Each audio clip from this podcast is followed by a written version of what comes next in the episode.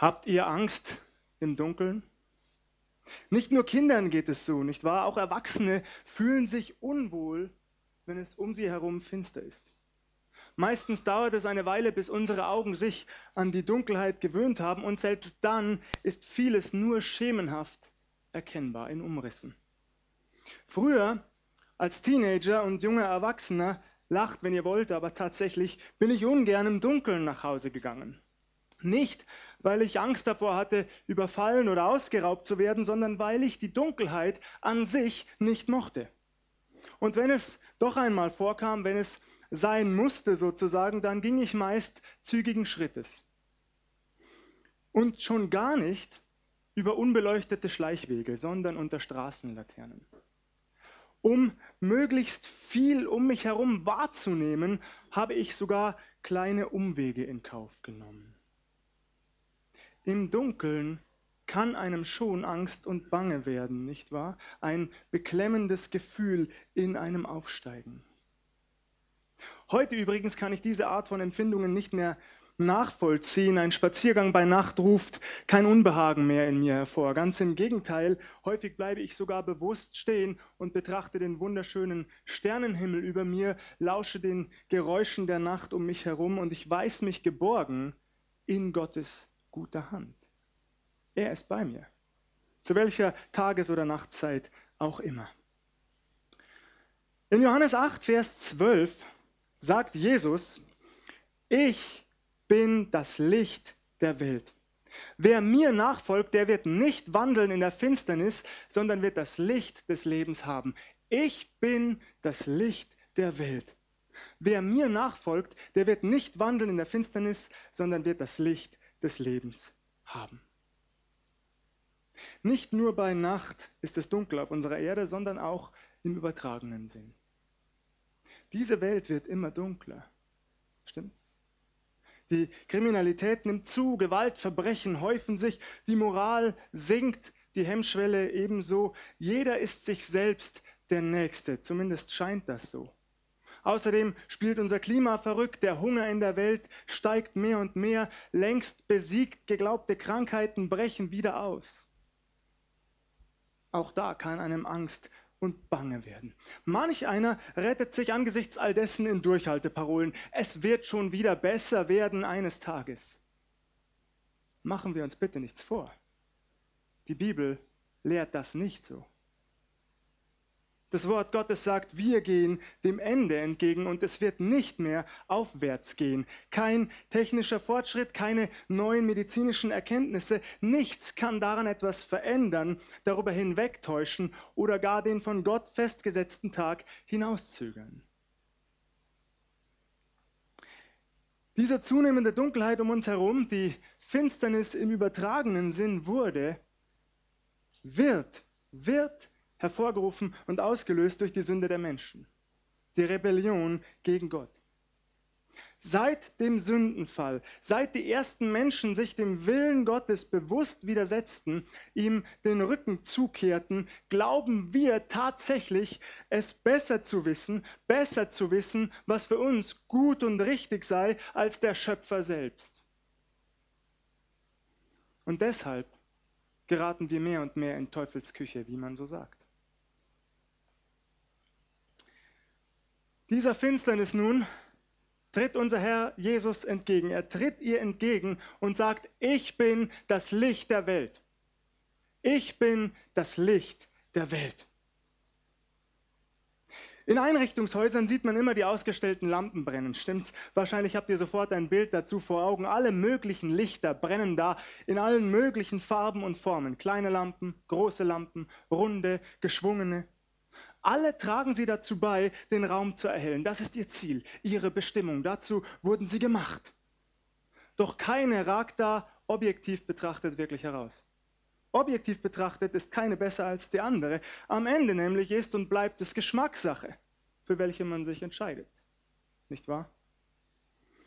Entscheide ich mich für die Stehlampe, die ich in die Ecke stellen und zur Not hinter dem Vorhang verstecken kann, der auf meinen Gast hoffentlich nicht genauso lächerlich wirkt, oder wähle ich stattdessen den imposanten Kronleuchter, der sofort auffällt, wenn jemand den Raum betritt? Geschmackssache. Sowohl die Stehlampe als auch der Kronleuchter, beide erfüllen nur ihren Zweck. Bei Jesus hingegen ist es ganz anders als in der Lampenabteilung eines Möbelhauses. Eigentlich hinkt der Vergleich. Ich sollte ihn gar nicht treffen, denn Jesus ist nicht nur irgendein Licht, eines unter vielen und am Ende ist es vollkommen egal, ob man sich nun für ihn entscheidet oder ein anderes wählt. Nein, Jesus ist nicht nur ein Licht unter vielen, er allein ist das Licht der Welt, das einzig wahre Licht der Welt, das und nichts weniger ist sein Anspruch. Das und nichts weniger ist sein Anspruch. Der Prophet Jesaja hat es bereits Jahrhunderte vorher angekündigt. In Jesaja 9 lesen wir in Vers 1, das Volk, das im Finstern wandelt, sieht ein großes Licht, und über denen, die da wohnen im finstern Lande, scheint es hell. Der Prophet Jesaja kündigt unseren Herrn Jesus an als das Licht der Welt. Als Jesus von sich als dem Brot des Lebens sprach in Johannes 6, da hatte er es mit einer großen Menschenmenge zu tun. Hier in Johannes 8 erfahren wir, dass es wohl hauptsächlich ein Gespräch mit den Pharisäern war am Opferkasten im Tempel. Und Jesu Gesprächspartner stellen ihn umgehend in Frage. Sie zweifeln sofort an, was er sagt. Ich bin mir sehr sicher, dass ihnen sofort der ungeheure Anspruch Jesu auffiel. Und ich glaube, ich stelle mir das zumindest so vor, wie sie sich innerlich darüber ärgern, wie es kocht in ihnen. Wie kann er es wagen? Wie kann dieser Mensch es wagen, von sich selbst als dem Ich bin zu sprechen, als dem heiligen Gott, dessen Namen wir aus Ehrfurcht nicht und niemals aussprechen? Bis heute ist das übrigens so. Die Juden sprechen den Namen Yahweh nicht aus, niemals. Stattdessen wählen sie Adonai, der Herr. Ein Jude würde aus Ehrfurcht niemals den Namen Jahwe aussprechen.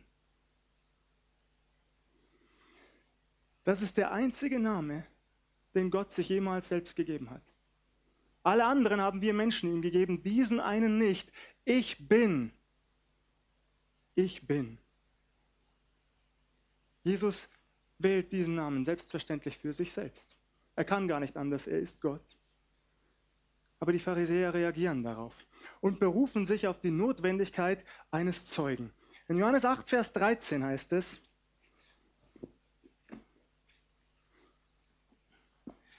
da sprachen die Pharisäer zu ihm, du gibst Zeugnis von dir selbst, dein Zeugnis ist nicht wahr.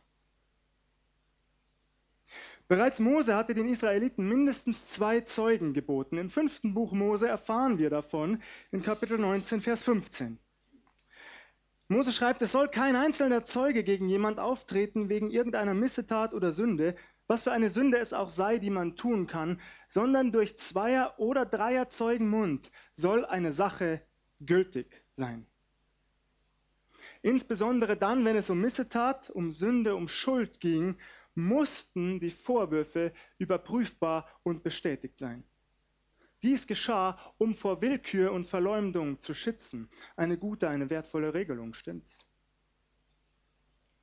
Dass es nicht zu einer vorschnellen oder gar falschen Verurteilung kommen konnte. Auf dieses Gebot der mindestens zwei Zeugen berufen sich die Pharisäer nun gegenüber Jesus. Wo ist ein Zeuge, mindestens ein weiterer, der uns das bestätigt, was du sagst? Wie willkürlich die Gesetzeslehrer und Schriftgelehrten tatsächlich selbst mit der Schrift umgehen, das zeigt sich spätestens bei Jesu Verurteilung. Dabei wird sich der Hohe Rat, dabei werden sich die hohen Priester zwar durchaus an die Anordnung des Mose halten, ja, sie werden Zeugen gegen Jesus aufrufen, allerdings sind es falsche Zeugen, womöglich sehr wahrscheinlich sogar bestochene. Außerdem sind es Zeugen, die sich widersprechen, deren Aussagen größtenteils nicht übereinstimmen aufgrund derer unser Herr Jesus also nicht verurteilt werden darf und es nebenbei gesagt auch nicht wird. Zum Umgang mit solch falschen Zeugen hatte Mose übrigens ebenfalls klare Anweisungen gegeben. Ich lese noch einmal aus 5. Mose 19 ab Vers 18. Und wenn der Zeuge ein falscher Zeuge ist und ein falsches Zeugnis wider seinen Bruder gegeben hat, dann sollt ihr mit ihm tun, wie er gedachte, seinem Bruder zu tun, damit du das Böse aus deiner Mitte wegtust, auf dass die anderen aufhorchen, sich fürchten und hinfort nicht mehr solche bösen Dinge tun in deiner Mitte. Ganz klar geregelt. Als der Hohepriester merkt, dass Jesus aufgrund dieser falschen Zeugenaussagen nichts zur Last gelegt werden kann, dass er nicht verurteilt werden darf, spricht er Jesus selbst an. Vielleicht kennt ihr die Stelle und der Hohepriester bezieht sich auf einen heiligen Schwur. In Matthäus 26 ab Vers 63 heißt es zunächst aber, Jesus schwieg still. Auf die Anklagen, die vorgebracht werden, erwidert er nichts. Und dann lesen wir weiter, wir erfahren, und der Hohepriester sprach zu ihm, ich beschwöre dich, ich beschwöre dich bei dem lebendigen Gott, dass du uns sagst, ob du der Christus bist, der Sohn Gottes. Jesus sprach zu ihm, du sagst es. Doch sage ich euch, von nun an werdet ihr sehen den Menschensohn sitzen zur Rechten der Kraft und kommen auf den Wolken des Himmels. Der hohe Priester beruft sich auf diesen heiligen Spur und hier muss Jesus reagieren. Er kommt, salopp gesagt, nicht länger aus und er bezeugt es, er bekennt frei heraus, ich bin es, du sagst es. Du sagst es selbst, ich bin der Sohn Gottes. Doch nicht nur, dass bei Jesu Prozess reihenweise falsche Zeugen auftreten, wir erfahren außerdem, dass der hohe Priester am Ende sogar sein Gewand zerreißt. Wenn es sich dabei um sein Obergewand gehandelt haben sollte, das gibt die Bibel nicht eindeutig her. Aber wenn es der Fall gewesen sein sollte, wäre ihm das ebenfalls gesetzlich strikt verboten gewesen. Dann verurteilen sie Jesus und es kommt gleich zur nächsten Gesetzesübertretung. Noch in der Verhandlung nämlich spucken ihm die Anwesenden, sehr wahrscheinlich auch die Mitglieder des Hohen Rates selbst, ins Gesicht. Sie schlagen den Herrn Jesus, sie demütigen ihn. Auch diese Misshandlungen sind vollkommen gesetzeswidrig, übrigens sowohl im jüdischen als auch im römischen Kontext. Es war vollkommen gesetzeswidrig, den Verurteilten noch im Verhandlungsraum sozusagen zu demütigen. Und das geschieht bei Jesus. Damit jedoch zurück zu seinem Gespräch mit den Pharisäern, nur um euch gleich an einem weiteren Beispiel zu zeigen, wie selektiv die Schriftgelehrten tatsächlich mit den Aussagen der Tora, also der fünf Bücher Mose, umgehen. Das tun sie wirklich selektiv. Denn Mose hatte ihnen ebenfalls einen großen Propheten vorhergesagt. Nur ein paar Verse, bevor er ihnen das mit den Zeugen sagt, schreibt Mose, einen Propheten wie mich wird dir der Herr dein Gott erwecken, aus dir und aus deinen Brüdern, dem sollt ihr gehorchen. Das übergehen die Pharisäer ebenso. Ob bewusst oder unbewusst, als Jesus von sich selbst als dem Licht des Lebens spricht, als er diesen Anspruch erhebt, Gott gleich zu sein, prüfen es die Pharisäer nicht nach. Sie prüfen es nicht, sie hinterfragen nicht, ob sich hier nicht doch diese Prophezeiung des Mose bewahrheitet hat in dem, der vor ihnen steht, in Jesus Christus. Ich lese weiter aus Johannes 8, Verse 14 bis 16. Jesus antwortete und sprach zu ihnen, auch wenn ich von mir selbst zeuge, ist mein Zeugnis wahr, denn ich weiß, woher ich gekommen bin und wohin ich gehe. Ihr aber wisst nicht, woher ich komme oder wohin ich gehe. Ihr richtet nach dem Fleisch, ich richte niemand. Wenn ich aber richte, so ist mein Richten wahr, denn ich bin's nicht allein, sondern ich und der Vater, der mich gesandt hat. Auch wenn ich von mir selbst zeuge, ist mein Zeugnis wahr. Ganz logisch. Für Gott kann nur Gott selbst Zeugnis ablegen. Es gibt niemanden mehr, der über ihm steht, keine höhere Instanz. Sollte diese Selbstgewissheit Jesu nicht nachdenklich machen? Seine Gegner damals, aber ebenso uns heute? Im Grunde stellt Jesus hier die uralten Menschheitsfragen. Woher kommen wir? Wohin gehen wir? Wohin? Hatten die Pharisäer bereits Gewissheit Konnten sie sich wirklich sicher sein? Oder überspielen sie gar ihre Angst, doch falsch zu liegen? Überspielen sie ihre Angst? Verstecken sie ihre Angst hinter ihren Zweifeln, die doch an ihnen nagen? An ihren Fragen? Verstecken sie sie hinter ihrer vermeintlichen Klugheit und Gesetzestreue? Wie ist es bei dir? Hast du Gewissheit? Woher kommst du? Wo gehst du hin? Wer bist du?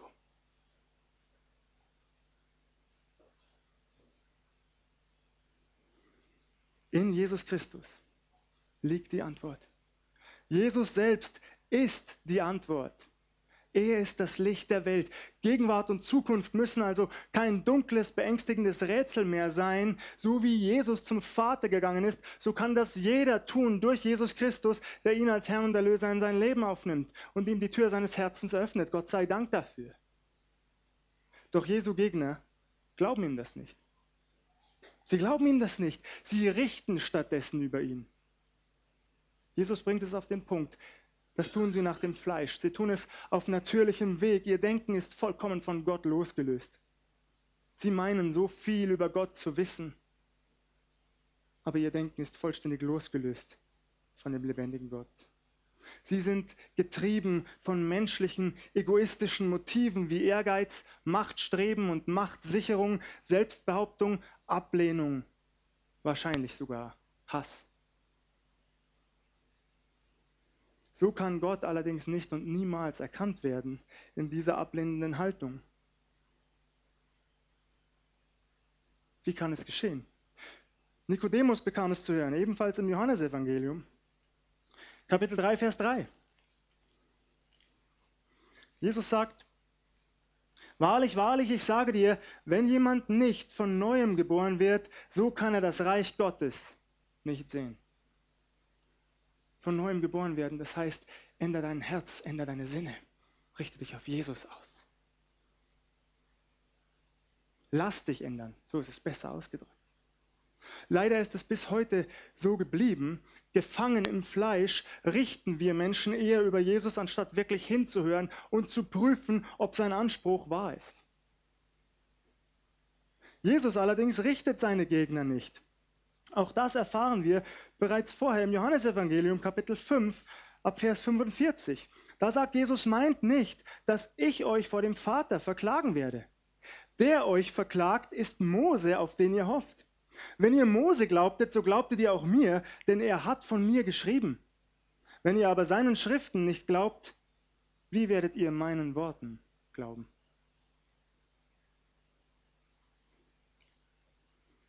Diese Stelle haben wir vorhin gehört. Jesus ist der von Mose angekündigte Prophet, in dem und durch den sich alles erfüllt, was hier geschrieben steht. Von Mose an über die Propheten. Alles erfüllt sich in Jesus. Doch er ist nicht gesandt, um zu richten, obwohl seine Feinde ihm das nicht glauben, sondern um zu retten. Das Johannesevangelium ist so ein wunderbares Evangelium. Alle, alle sind toll, aber dieses Johannesevangelium ist fantastisch. Jesus sagt in Johannes 3, Vers 16 und 17, eigentlich muss ich es gar nicht vorlesen, wahrscheinlich kennen die meisten diese Verse, aber sie sind so aussagekräftig und so wunderschön, dass ich es dennoch tue. Denn also hat Gott die Welt geliebt, dass er seinen eingeborenen Sohn gab, auf dass alle, die an ihn glauben, nicht verloren werden, sondern das ewige Leben haben. Das sagt Jesus. Denn Gott hat seinen Sohn nicht in die Welt gesandt, um die Welt zu richten, sondern damit die Welt durch ihn gerettet werde. Das ist Gottes Wunsch für seine Welt. Selbst wenn Jesu Verhalten schroff wirken sollte, vielleicht tut es auf, das auf den einen oder anderen hier, selbst wenn seine Aussagen, die gegen Israels Frömmigkeit gerichtet sind, hart wirken sollten auf dich oder mich, durch die Radikalität seiner Worte will Jesus gerade nicht herabsetzen. Er will nicht verurteilen. Er will nicht ausschließen, er will nicht verwerfen, ganz im Gegenteil, er will aus der verderbenden Lüge herausreißen. Er will Menschen aus den Stricken des Teufels befreien, aus den Fallen des Satans, die gestellt sind. Jesus möchte aus diesen Stricken befreien. Er sagt in Johannes 8, Vers 44, der Teufel sei der Vater der Lüge, er ist ein Lügner von Anfang an. Und Jesus möchte stattdessen in die befreiende Wahrheit hineinrufen. hineinziehen, in die Wahrheit, die er selber ist. Und bitte glaubt das, nichts wäre Jesus lieber, als dass seine Gegner, als dass die Pharisäer und Schriftgelehrten das erkennen, auf ihn hören, dass sie seinen Anspruch anerkennen, dass sie umkehren und gerettet werden. Nichts wäre Jesus lieber als das. Hieß es in Vers 15 noch, ich richte niemand, begegnet uns in Vers 16 ein scheinbarer Widerspruch. Wenn ich aber richte, so ist mein Richten wahr. Können wir diesen vermeintlichen Widerspruch auflösen? Problemlos. Sofort. Restlos. Zunächst einmal handelt Jesus wieder vollkommen in Übereinstimmung mit seinem Vater. Er handelt nicht alleine, er handelt mit seinem Vater. Vor allem aber sind wir Menschen es, die selbst über uns richten. Wie meine ich das? In Johannes 3 ab Vers 18 heißt es,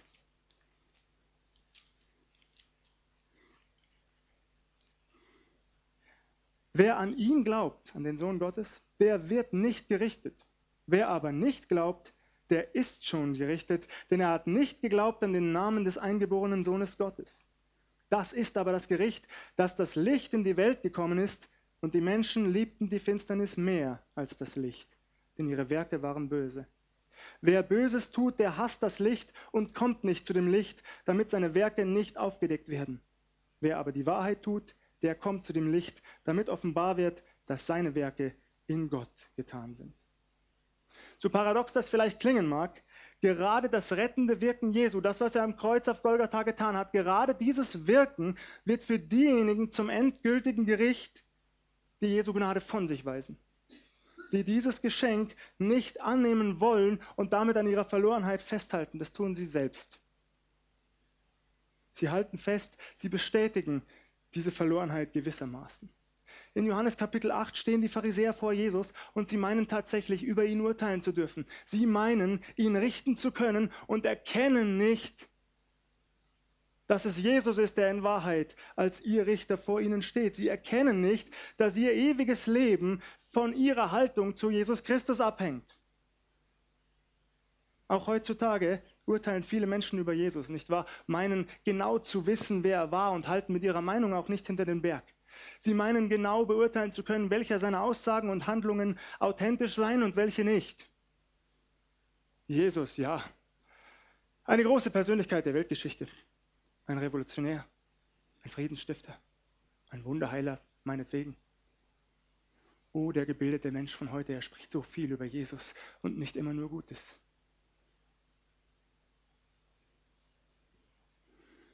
Wie bei den Pharisäern gilt auch uns, dass wir mit all unseren Meinungen und Ansichten zu Jesus und über Jesus letztlich dem Bericht Gottes unterliegen.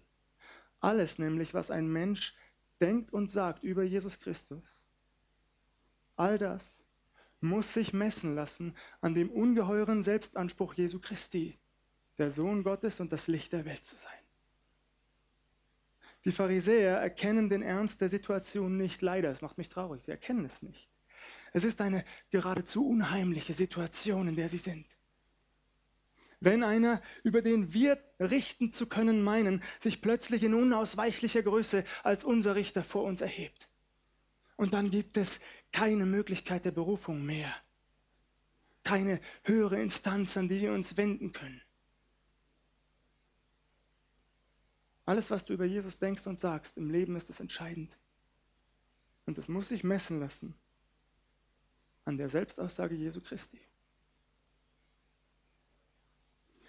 Jeder Mensch spricht also in gewisser Weise selbst das Urteil über sein Leben. In 1. Johannes 5, Vers 12 lesen wir, wer den Sohn hat, der hat das Leben. Wer den Sohn Gottes nicht hat, der hat das Leben nicht. Im weiteren Verlauf des Gesprächs mit den Pharisäern stellt unser Herr Jesus das auch noch einmal klar. Wenn ihr nicht glaubt, dass ich es bin, dann werdet ihr in euren Sünden sterben. Ich stelle mir vor, dass unser Herr Jesus das nicht mit erhobenem Zeigefinger sagt, nicht um die Menschen um sich herum fertig zu machen, sondern voller Traurigkeit. Über die Menschen, die vor ihm stehen und nicht erkennen wollen, wer er ist. Wenn ihr nicht bereit seid, mit den Augen des Herzens zu sehen, dann werdet ihr in euren Sünden sterben. Weshalb nur wollt ihr das nicht erkennen? Weshalb? Weshalb wollt ihr das nicht annehmen? Euren Sinn, euer Herz ändern lassen? Was hindert euch? Auch wenn wir Menschen uns gerne in die Tasche lügen und im Vergleich mit anderen durchaus gut wegkommen, nicht wahr? Ja, wir sind keine Massenmörder oder Kinderschänder. Wir kommen sehr gut weg im Vergleich mit anderen. Und dennoch bleiben wir alle Sünder, jeder hier. Ich sage das genauso wenig mit erhobenem Zeigefinger oder einer Haltung der Schadenfreude, denn ich bin selbst betroffen. Ich bin der Schlimmste unter allen, sagt Paulus. Ich bin selbst betroffen aber ich sage es, weil es einen Ausweg gibt, weil es Hoffnung gibt. Es gibt einen Weg aus der Finsternis ans Licht. Einen Weg aus der Finsternis ans Licht. Du und ich, wir müssen unsere Schuld nicht verharmlosen, wir müssen sie nicht verleugnen, wir müssen sie nicht verschweigen, wir müssen nicht unter der Last, die uns beugt, leiden, verzweifeln, depressiv werden oder daran zerbrechen. Im Gegenteil, wir dürfen sie aussprechen. Hast du das schon einmal getan, Sünde auszusprechen? Vor Gott und hast du gemerkt, wie befreiend das ist? Tu's. Sprich aus alles, was du falsch gemacht hast, alles, was dich quält, all das Dunkle in dir, sprich es aus, bring es ans Licht, übergib es Jesus Christus. Das darfst du tun. Lass es dir abnehmen. Jesus Christus liebt dich so sehr, so sehr. Er ist das Licht der Welt. Und in uns muss es nicht finster bleiben.